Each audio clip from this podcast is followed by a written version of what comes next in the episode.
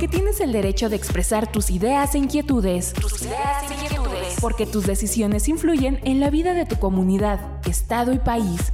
Porque eres pieza fundamental de la democracia. De la democracia. El Instituto Estatal Electoral de Hidalgo se mantiene cerca de ti. Cerca de ti. IE contigo. Porque en democracia todas las voces cuentan. IE contigo. Comenzamos. Comenzamos.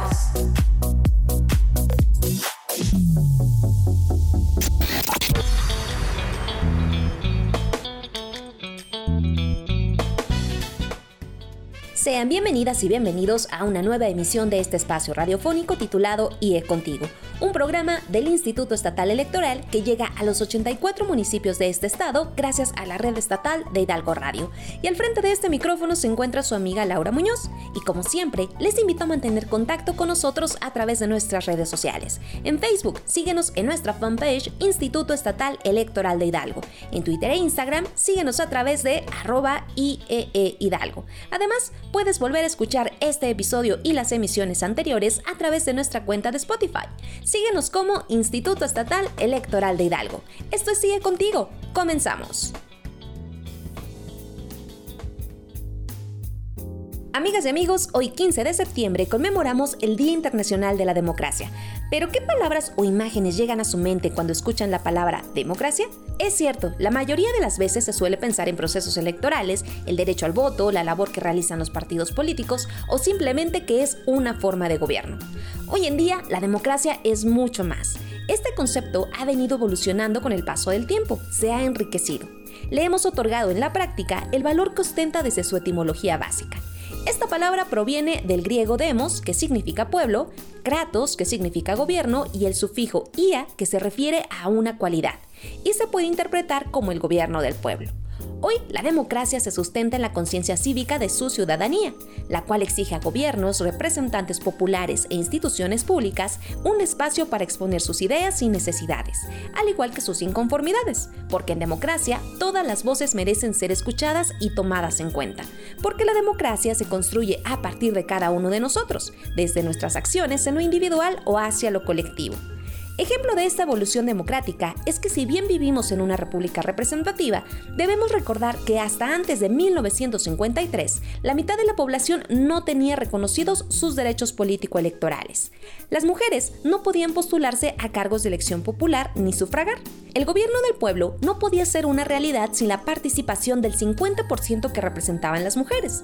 En este caso, las reformas necesarias al sistema electoral mexicano fueron impulsadas y enriquecidas por la participación de miles de mujeres y organizaciones que exigían esa equidad necesaria, originando con el tiempo la paridad horizontal, vertical y sustantiva, y que hoy son una realidad.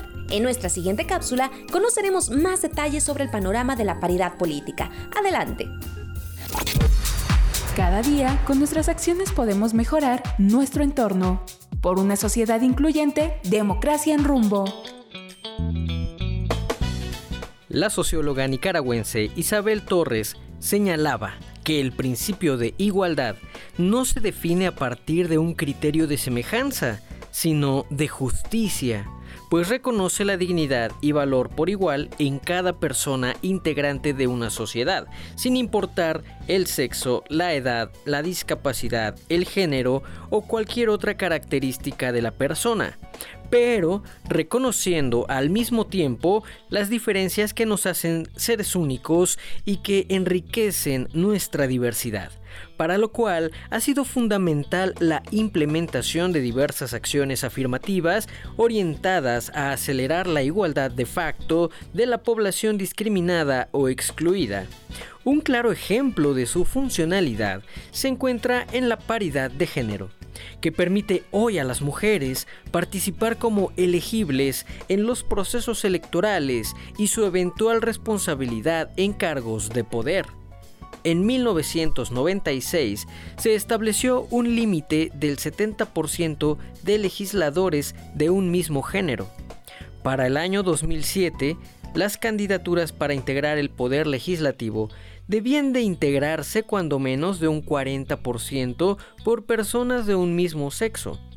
Derivado de las reformas de 2014, en México pasamos de tener cuotas de género a contar con el principio de paridad al menos en el registro de candidaturas. Posteriormente, en el año 2020, entraba en vigor la reforma conocida como paridad en todo, que extiende justamente dicho principio más allá de las postulaciones de las candidaturas de los partidos políticos, tocando la integración de los poderes de la Unión, así como de los organismos autónomos, incluso de la titularidad de las secretarías del Poder Ejecutivo Federal y de las entidades federativas. Además, determinó criterios para que las autoridades electorales pudieran realizar la integración paritaria a partir de los espacios de representación proporcional, así como juzgar las controversias e inconformidades con perspectiva de género. De tal forma el principio constitucional de paridad permite una participación equilibrada y justa de la mujer en el ejercicio de sus derechos político-electorales, resultado de una lucha que las mujeres mexicanas emprendieron desde hace más de un siglo. Hoy, desde el Instituto Estatal Electoral de Hidalgo, podemos decir con entera satisfacción que contamos con un legislativo paritario e inclusivo derivado de las acciones afirmativas y el cumplimiento del principio de paridad. 15 diputadas y 15 diputados integran la 65 legislatura del Congreso del Estado de Hidalgo, mientras que a nivel federal, por primera vez en la historia, se cuenta con una legislatura completamente paritaria, integrada por 250 legisladoras y 250 legisladores. En días recientes, en Hidalgo se promulgó la modificación al artículo 62 de la Constitución Política Local que en su segundo párrafo establece que los partidos políticos deberán alternar el género en las candidaturas en cada proceso electoral para la renovación del Ejecutivo Estatal es decir, si para el proceso 2021-2022, que comenzará el próximo 15 de diciembre, postulan a un hombre, dentro de seis años deberán postular para el cargo a una mujer o viceversa. Paralelamente, el Instituto Nacional Electoral, el INE, estableció criterios para garantizar la postulación de mujeres en las candidaturas a las gubernaturas de Aguascalientes, Durango, Hidalgo, Oaxaca, Quintana Roo y Tamaulipas, estableciendo la obligación de los partidos políticos para postular candidaturas de mujeres en al menos tres de estas seis entidades, independientemente de las posibles alianzas que pudieran darse entre partidos. Para ambos casos, en breve deberá armonizarse el código electoral del estado de Hidalgo. En repetidas ocasiones lo hemos mencionado, la democracia va creciendo y evolucionando. Esperemos que, tal como ocurre con la paridad, eventualmente se establezcan políticas que permitan la representación efectiva de todos los sectores de la población. Si bien las acciones afirmativas y los sistemas de cuotas son mecanismos medibles que permiten corregir una situación desequilibrada, no debemos olvidar su carácter temporal. Para lograr la paridad total es necesario eliminar estereotipos, impulsar los liderazgos de mujeres, no dar tregua a la lucha contra la violencia política por razones de género, pero sobre todo mejorar las condiciones de vida para las mujeres en nuestro país. Desde el Instituto Estatal Electoral de Hidalgo refrendamos nuestro compromiso y firme convicción para dar continuidad a los trabajos desde el ámbito de nuestra competencia que coadyuven a visibilizar y fortalecer los derechos político-electorales de las mujeres y grupos vulnerables de nuestro Estado el Instituto Estatal Electoral de Hidalgo invita a las mujeres hidalguenses mayores de 18 años a participar por el premio 17 de octubre. En esta ocasión, las mujeres hidalguenses podrán participar en una de las dos modalidades, ensayo o video. Los trabajos deberán abordar de forma transversal la generación de conciencia ciudadana y de valor cívico, bajo una perspectiva de género, atendiendo de forma particular los siguientes temas. Mujeres y política, la evolución de la participación en sus diversidades, Retos de las mujeres en la política bajo un contexto intercultural y de discriminación. Paridad y violencia, los retos políticos de las mujeres como parte de grupos en situación de vulnerabilidad. La representación política de cara al futuro, los desafíos de la inclusión de mujeres con discapacidad, indígenas y de la diversidad sexual. Participa. Se premiarán los tres primeros lugares de cada una de las modalidades, ensayo y video, conforme a lo siguiente. 1. El premio para la ganadora del primer lugar consiste en la entrega de la presea 17 de octubre acuñada en una once de plata, así como la cantidad de 15 mil pesos mexicanos y un reconocimiento por escrito.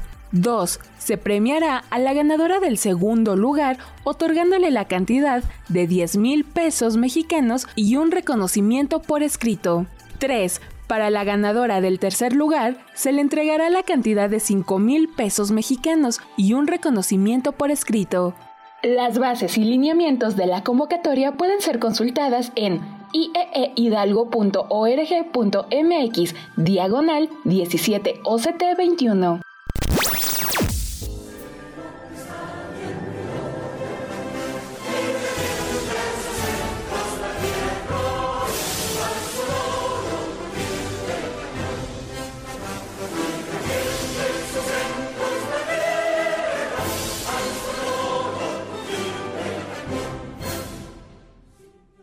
Amigas y amigos, estamos de regreso en este segundo bloque de IE Contigo y escuchamos de fondo un fragmento de nuestro bellísimo himno nacional mexicano, que justamente un día como hoy, pero de 1854, se cantó por primera vez en el Teatro Santa Ana, durante una solemne función. El himno nacional mexicano es uno de los tres símbolos patrios de nuestro país, junto con el escudo y la bandera mexicana. Sus estrofas y estribillo fueron compuestas por el poeta potosino Francisco González Bocanegra en 1853, mientras que su música es obra del músico español Jaime Nuno. Queridos radioescuchas, además de esta efeméride, en esta semana también conmemoramos la independencia de México el 16 de septiembre de 1810, que inició con una rebelión política y social y en la cual indígenas y campesinos hicieron frente al gobierno colonial de España. Si bien el 16 es el día indicado en el calendario, fue la noche del 15 de septiembre de 1810 cuando el pueblo mexicano se levantó en armas encabezado por el cura Miguel Hidalgo y Costilla. Derivado de la emergencia sanitaria en que nos encontramos, nuestra recomendación es que sigan las festividades desde los diversos medios digitales y evitar acudir a eventos masivos para prevenir contagios de COVID-19. No bajemos la guardia. Y recuerda que lo más importante es vivir nuestro orgullo mexicano cuidando de nosotros y de nuestros seres queridos. Pues bien, en otro orden de ideas, a continuación vamos a compartir con ustedes un fragmento del ensayo La mano que sostiene el bolígrafo, autoría de Luis Alfredo Brambila Soto. Se trata de uno de los ensayos que obtuvieron mención honorífica en el primer concurso nacional de ensayo político, Retos y Avances de la Democracia en México, organizado por el Instituto Estatal Electoral de Hidalgo. Adelante. Fragmento de ensayo la mano que sostiene el bolígrafo. Autor Luis Alfredo Brambila Soto, Sinaloa, México 2021. Para decirlo metafóricamente, la mano que sostiene el bolígrafo y que escribe el presente y el futuro de la democracia de nuestro país son los jóvenes. Su densidad poblacional los convierte en un sector definitorio en un proceso electoral en la conformación de las agencias de los partidos políticos, de las instituciones gubernamentales, de los temas que ocupan el debate público y sus valores o creencias comunes, más que cualquier otro sector, terminan por definir a nuestra democracia. De ahí la importancia de cuestionarnos. ¿Qué opinan las y los jóvenes de la democracia? ¿Sus opiniones y creencias la favorecen? para después preguntarnos cuáles son las razones de esas opiniones y creencias. ¿Hay que trabajar en cambiarlas? ¿Y cómo? Si bien no existe una definición universalmente aceptada sobre los grupos de edad que comprenden el concepto de juventud, en México, la ley del Instituto Mexicano de la Juventud que establece el objetivo de definir e instrumentar la política nacional de juventud por parte de este instituto, señala que la población comprendida entre 12 y 19 años será el objeto de atención de dicha política nacional. Por tanto, se comprenderá que un joven se ubica entre los rangos de edad referidos por dicha ley. En México habitan más de 39 millones de jóvenes. Esto es el equivalente a la población de 16 estados del país, de los cuales 26 millones se encuentran registrados en el padrón electoral y pueden ejercer su derecho a votar, representando cerca del 30% del mismo. En breve podrás leer este ensayo de manera íntegra en el siguiente número de la revista Letras para la Democracia del Instituto Estatal Electoral de Hidalgo. Amigas y amigos, les recordamos que el plazo de registro de las y los aspirantes a integrar la estructura técnico-administrativa para la integración de los 18 consejos distritales concluye hoy 15 de septiembre hasta las 23 horas con 59 minutos. Dicha convocatoria invita a las ciudadanas y ciudadanos residentes y originarios del estado de Hidalgo que deseen participar en el procedimiento de selección de la estructura técnico-administrativa para la integración de estos 18 consejos distritales, quienes tendrán a su cargo la preparación, el desarrollo y vigilancia del proceso electoral local 2021-2022 en el que habrá de renovarse la gubernatura estatal. Los cargos para ocupar son secretaria o secretario municipal, coordinadora o coordinador de organización y coordinadora o coordinador de capacitación. Las bases de elegibilidad contempla preferentemente los siguientes requisitos.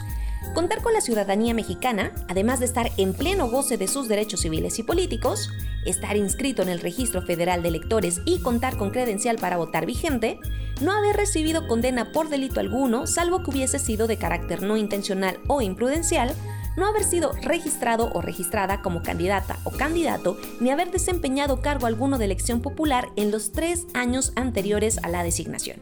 No desempeñar ni haber desempeñado cargo de dirección nacional, estatal o municipal en algún partido político en los tres años anteriores a la designación, entre otros requisitos. Por otra parte, el procedimiento de designación para la estructura técnico-administrativa contempla cuatro etapas. 1. El registro de las y los aspirantes. 2. Revisión de expedientes y de requisitos de elegibilidad.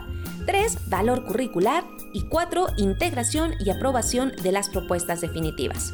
En la valoración curricular se tomarán en cuenta el perfil personal y la trayectoria profesional para la cual se considerarán criterios que garanticen la imparcialidad, independencia y profesionalismo de las y los aspirantes para llevar a cabo las funciones que les sean conferidas. Participa y sé parte de la historia política de Hidalgo. Para mayor información visita www.ieehidalgo.org.mx.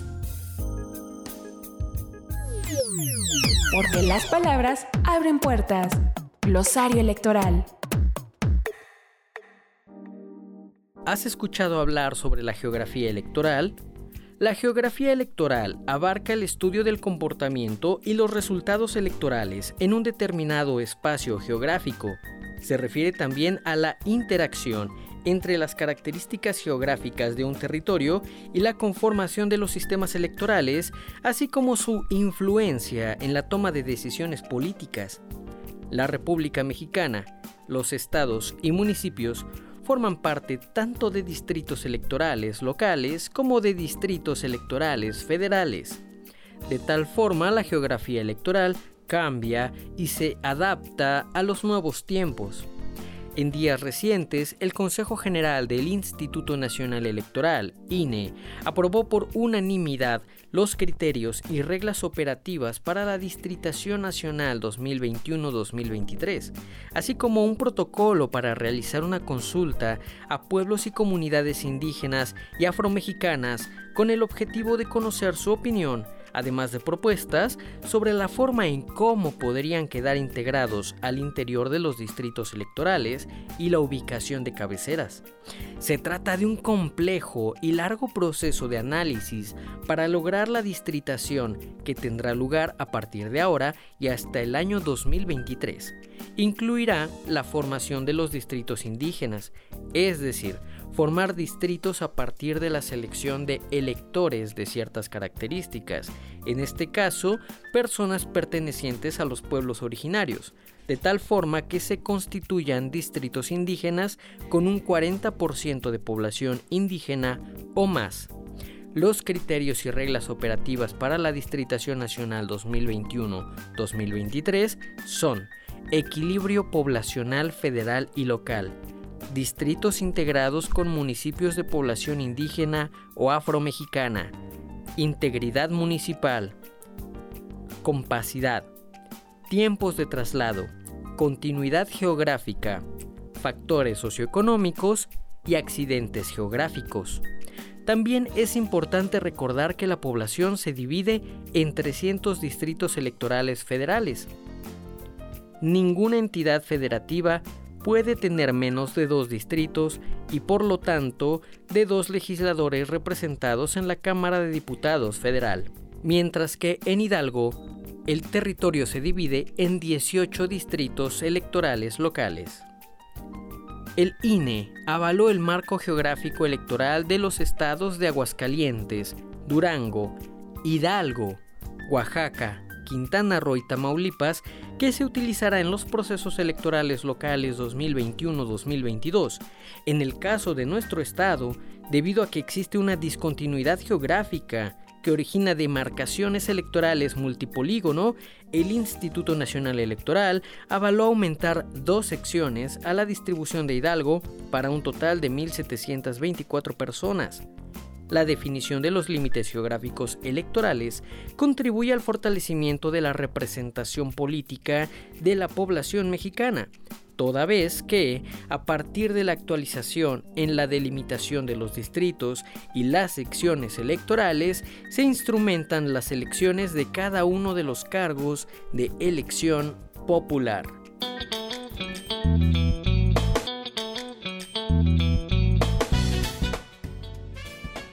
Es así como llegamos al final de este espacio. Les invito a seguir en contacto con nosotros a través de nuestras redes sociales. En Twitter e Instagram, síguenos como arroba IEE Hidalgo. En Facebook, Spotify y YouTube puedes buscarnos como Instituto Estatal Electoral de Hidalgo. Agradecemos a la red estatal de Hidalgo Radio por todo el apoyo en la transmisión de este espacio.